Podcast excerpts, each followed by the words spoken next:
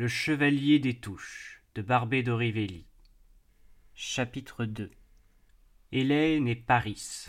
Le Chevalier des Touches s'écrièrent les deux demoiselles de Touffe de Lys, avec un accord si parfait d'intonation qu'on aurait dit qu'elles n'avaient qu'une voix à elles deux.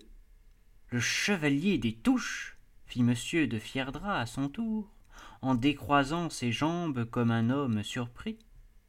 Ma foi, si tu l'avais vu, l'abbé, c'est un revenant vrai, celui-là, et qui n'a rien de commun avec nous, qui ne sommes que des émigrés revenus. Sans revenus, interrompit gaiement l'abbé, jouant sur le mot. Seulement, tu vas me forcer, continua le baron, à partager les idées de mademoiselle Sainte sur les fantômes, car ce Détouche, le chevalier des touches de Langotière, qu'à Londres, après son enlèvement par les douze, nous appelions en plaisantant la belle Hélène, est mort parfaitement, quelques années plus tard, des suites d'un coup d'épée dans le foie à Édimbourg. Je le croyais comme toi, Fierdra. Mais il faut décompter, répondit l'abbé de Percy, qui regardait circulairement ces trois dames figées par ce nom de Détouche, l'un des héros de leur jeunesse. Oui, je croyais qu'il était mort. Et qui ne l'aurait cru depuis tant d'années que le silence avait succédé au bruit de son enlèvement et de son duel Mais que veux-tu? Je n'ai pas la berlue, et je viens de le voir sur la place des Capucins, et même de l'entendre, car il m'a parlé. Pourquoi donc, en ce cas, ne l'as-tu pas amené avec toi, l'abbé? dit en riant l'incorrigible baron de Fierdra, qui s'obstinait à penser que son ami Percy jouait la comédie pour épouvanter mademoiselle Sainte. Nous lui aurions offert une tasse de thé comme à un ancien compagnon d'infortune, et nous nous serions régalés de son histoire, qui doit être curieuse si c'est l'histoire d'un ressuscité.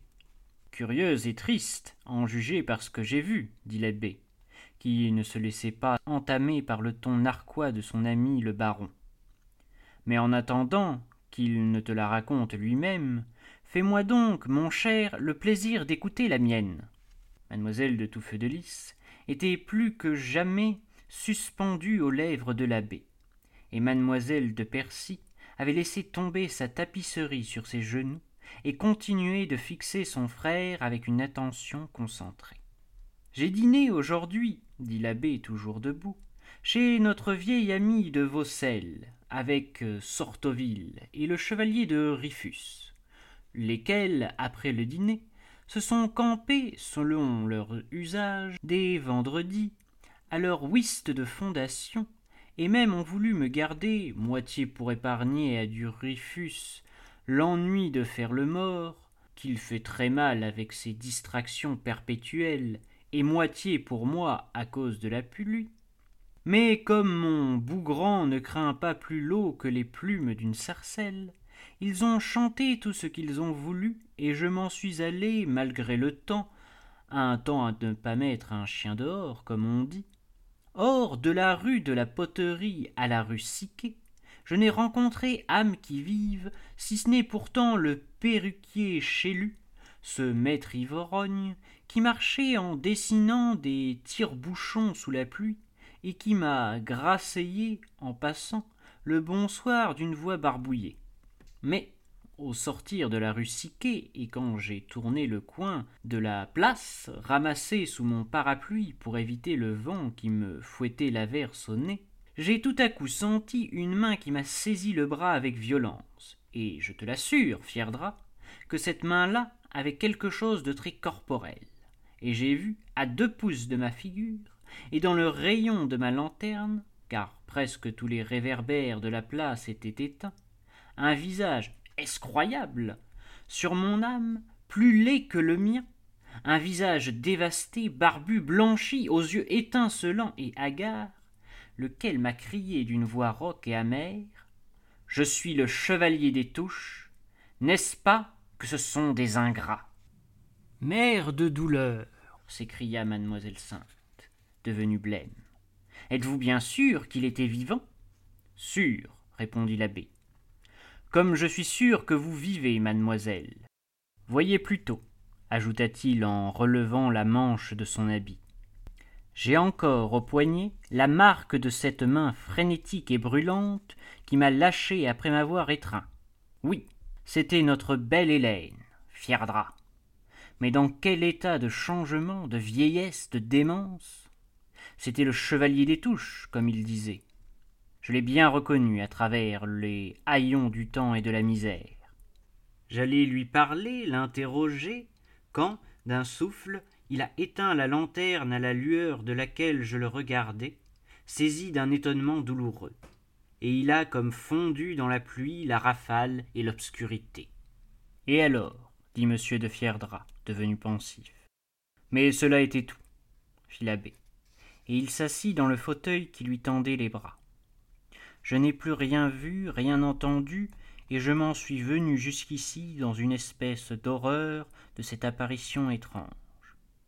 Je ne me rappelle pas avoir éprouvé rien de pareil depuis le jour où, en Sorbonne, je fis la gageure d'aller tranquillement planter un clou à minuit sur la tombe d'un de nos confrères enterré la veille, et qu'en me relevant de cette tombe où je m'étais agenouillé pour mieux enfoncer mon clou, je me sentis pris par ma soutane. Jésus firent les deux tout feu de lys, par le même procédé de voix et d'émotion jumelles. C'était toi qui l'avais cloué dit le baron de Fierdra. Je connais l'histoire. Si ton revenant de ce soir ressemble à l'autre. Fierdra, tu plaisantes trop, maintenant, dit le majestueux chanoine, avec un ton qui rendit toute autre plaisanterie impossible. Ah. Si tu le prends ainsi, l'abbé, je deviens sérieux comme un chat qui boit du vinaigre, et du vinaigre versé par toi. Mais voyons, Raisonnons, tâchons de voir clair malgré ta lanterne soufflée. Pourquoi Détouche serait-il à Valogne par cette nuit sous cette apparence misérable? Il doit être fou, dit froidement M. de Percy, parlant sa pensée comme s'il avait été seul. Il est certain qu'il m'a produit l'effet d'un insensé, échappé de l'hôpital. Il était affreux. Ils ont une manière, dit profondément M. de Fierdra, de récompenser les services qui pourraient bien faire devenir fous leurs serviteurs. Oui, dit l'abbé, suivant la pensée de son ami. Nous sommes entre nous, et nous les aimons assez pour pouvoir nous en plaindre. Ils ressemblent aux Stuarts, et ils finiront comme eux. Ils en ont la légèreté de cœur et l'ingratitude. Quand le malheureux que je viens de voir m'a parlé d'ingrat, il n'avait pas besoin de les nommer. Je l'avais reconnu et je le comprenais. Ici, il y eut un moment de silence. Ces demoiselles de tout feu de lys ne soufflaient mot d'émotion et de stupéfaction, ou peut-être d'absence de pensée. Mais le royalisme de mademoiselle de Percy, qui avait, disait-elle, la religion de la royauté, jeta un cri qui fut comme une protestation contre les dures paroles de l'abbé. Ah. Mon frère dit-elle avec un accent de reproche. Royaliste quand même, héroïne quand même. C'est bien vous, ma sœur, dit l'abbé en tournant sa tête blanche vers elle. Vous portez donc toujours vos caleçons de velours rayés et vos grosses bottes de gendarme, et vous montez toujours à califourchon votre pouliche pour la maison de Bourbon? Mademoiselle de Percy, qui avait été une des Amazones de la chouannerie, elle avait plus d'une fois, sous des vêtements d'homme, servi d'officier d'ordonnance ou de courrier aux différents chefs qui avaient insurgé le Maine et voulu armer le Cotentin. Espèce de chevalier déon, mais qui n'avait rien d'apocryphe, elle avait, disait-on, fait le coup de feu du buisson avec une intrépidité qui eût été l'honneur d'un homme. Bien loin que sa beauté ou la délicatesse de ses formes pût jamais révéler son sexe, sa laideur avait pu même quelquefois effrayer l'ennemi. Je ne suis plus qu'une vieille fille inutile maintenant, dit-elle, en répondant avec une mélancolie qui n'était pas sans grâce à la plaisanterie de son frère. Et je n'ai pas même un pauvre petit bout de neveu dans les pages à qui je puisse léguer la carabine de sa tante. Mais je mourrai comme j'ai vécu, fidèle à nos maîtres, et ne pouvant rien entendre contre eux. Tu vaux mieux qu'eux et que nous, Percy, dit l'abbé, qui admirait ce dévouement. mais qui ne le partageait plus.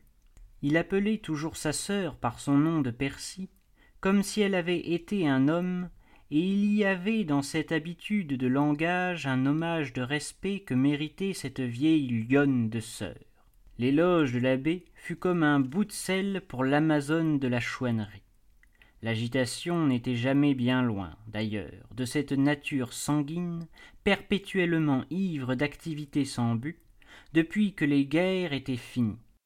Elle repoussa impétueusement sur le guériton qui supportait la lampe, le canevas de cette tapisserie dans laquelle elle clouait les impatiences de son âme depuis qu'elle ne clouait plus les hérons et les butors tués par elle à la chasse sur la grande porte des manoirs et se levant bruyamment de sa bergère elle se mit à marcher dans le salon malgré ses gouttes l'œil enflammé et les mains derrière le dos comme un homme. Le chevalier des touches à valogne dit-elle comme se parlant à elle-même bien plus qu'à ceux qui étaient là. Et par la mort Dieu, pourquoi pas ajouta-t-elle, car elle avait rapporté des vieilles guerres au clair de lune des jurons et des mots énergiques qu'elle ne disait pas d'ordinaire, mais qui revenaient à ses lèvres quand quelque passion la reprenait, comme des oiseaux sauvages et effrontés reviennent à quelque ancien perchoir abandonné depuis longtemps. Après tout, ce n'est pas impossible. Un homme qui a fait la guerre des Chouans et qui n'y est pas resté a la vie dure. Au lieu de débarquer à Granville, il aura pris terre à Port-Bail ou au Havre de Carteret, et il aura passé par Valogne pour retourner dans son pays, car il est, je crois, du côté d'Avranches. Mais, mon frère, continua-t-elle en s'arrêtant devant lui, comme si elle avait été encore dans ses grosses bottes dont il venait de lui parler, et qu'elle eût eu sur la tête, au lieu de son baril de soie orange et violet, le tricorne qu'elle avait porté dans sa jeunesse sur ses cheveux en catogan. Mais, mon frère, si vous êtes sûr que ce fut lui, le chevalier des touches, pourquoi l'avoir laissé vous quitter si vite, et ne pas l'avoir contraint, du moins, à vous parler? Suivi, parler, répondit gaiement l'abbé au ton sérieux et passionné de mademoiselle de Percy. Mais on ne suit pas un coup de vent quand il passe, et on ne parle pas à un homme qui, comme un farfadet, pst, pst, est déjà bien loin quand on commence à le reconnaître. Et tout cela par le temps qu'il fait, mademoiselle ma sœur. Oh. Vous avez toujours été un peu damoiseau, l'abbé, reprit ce singulier gendarme en côte bouffante, qui n'avait, lui, jamais été une demoiselle. Moi, j'aurais suivi le chevalier. Pauvre chevalier, continua-t-elle en marchant toujours. Il ne se doute guère que vous autres, les touffes de lys, vous n'avez plus votre château de touffes de lys, notre ancien quartier général, et que vous êtes devenus des dames de Valogne, chez qui un de ces sauveurs est maintenant réduit à venir faire de la tapisserie tous les soirs. Que dites-vous donc là, mademoiselle de Percy? fit le baron de Fierdra, retirant son nez littéralement enseveli au fond de la boîte de fer blanc dans laquelle il enfermait son tip pocket, comme il l'appelait, et il le tourna, ce nez frémissant et curieux, vers mademoiselle de Percy, qui marchait toujours d'une encoignure à l'autre du salon, avec le va-et-vient de quelque formidable pendule en vibration. Ah. Bien oui. Tu ne sais pas cela, toi, Fierdra, reprit l'abbé. Mais ma sœur, que tu vois là, dans la splendeur de tous ces falbalas, est un des sauveurs de Détouche, ni plus ni moins, mon cher. Elle a fait partie, pendant que nous chassions le renard en Angleterre, de la fameuse expédition des douze qui nous parut si incroyablement héroïque quand sainte Suzanne nous la raconta un soir chez mon cousin le duc de Northumberland. Ne te le rappelles-tu? Sainte Suzanne ne nous dit pas que ma sœur fut un de ces braves. Il ne le savait pas, et je ne l'ai su moi que depuis mon retour de l'émigration. Elle avait si bien caché son sexe où ces messieurs furent si discrets qu'elle fut prise pour un de ces gentilshommes qui ne se connaissaient pas tous les uns les autres, mais qui s'appelaient également tous, les uns pour les autres, cocardes blanches. Aurais-je jamais cru que l'un des Paris de notre belle Hélène fût ma sœur? Vraiment, dit monsieur de Fierdra, qui ne prit pas garde au geste comique et théâtral de l'abbé de Percy en disant ces dernières paroles. Les yeux griffauves du baron se mirent à jeter des étincelles, comme la pierre à fusil dont il avait la nuance quand elle tombe dans le bassinet. Vraiment, répéta-t-il, mademoiselle, vous faisiez partie de la fameuse expédition des douze. Alors permettez-moi de baiser votre vaillante main, car, sur ma parole de gentilhomme, voilà ce que je ne savais pas. Et il se leva, alla rejoindre au beau milieu du salon mademoiselle de Percy, qu'il prit par la main, une main un peu forte et si virginale que la vieillesse ne l'avait pas blanchie, et il la lui baisa avec un sentiment si chevaleresque qu'il en aurait été tout idéalisé aux yeux d'un poète, cet antique pêcheur à la ligne, avec sa mise hétéroclite et son nez jaspé. Elle la lui avait donnée comme une reine, et quand il eut fait retentir son hommage, un hommage militaire, car le baiser du vieil enthousiaste fit presque le bruit d'un coup de pistolet, ils s'adressèrent mutuellement une de ces solennelles révérences, comme la tradition nous rapporte qu'on en faisait une avant de danser le menuet.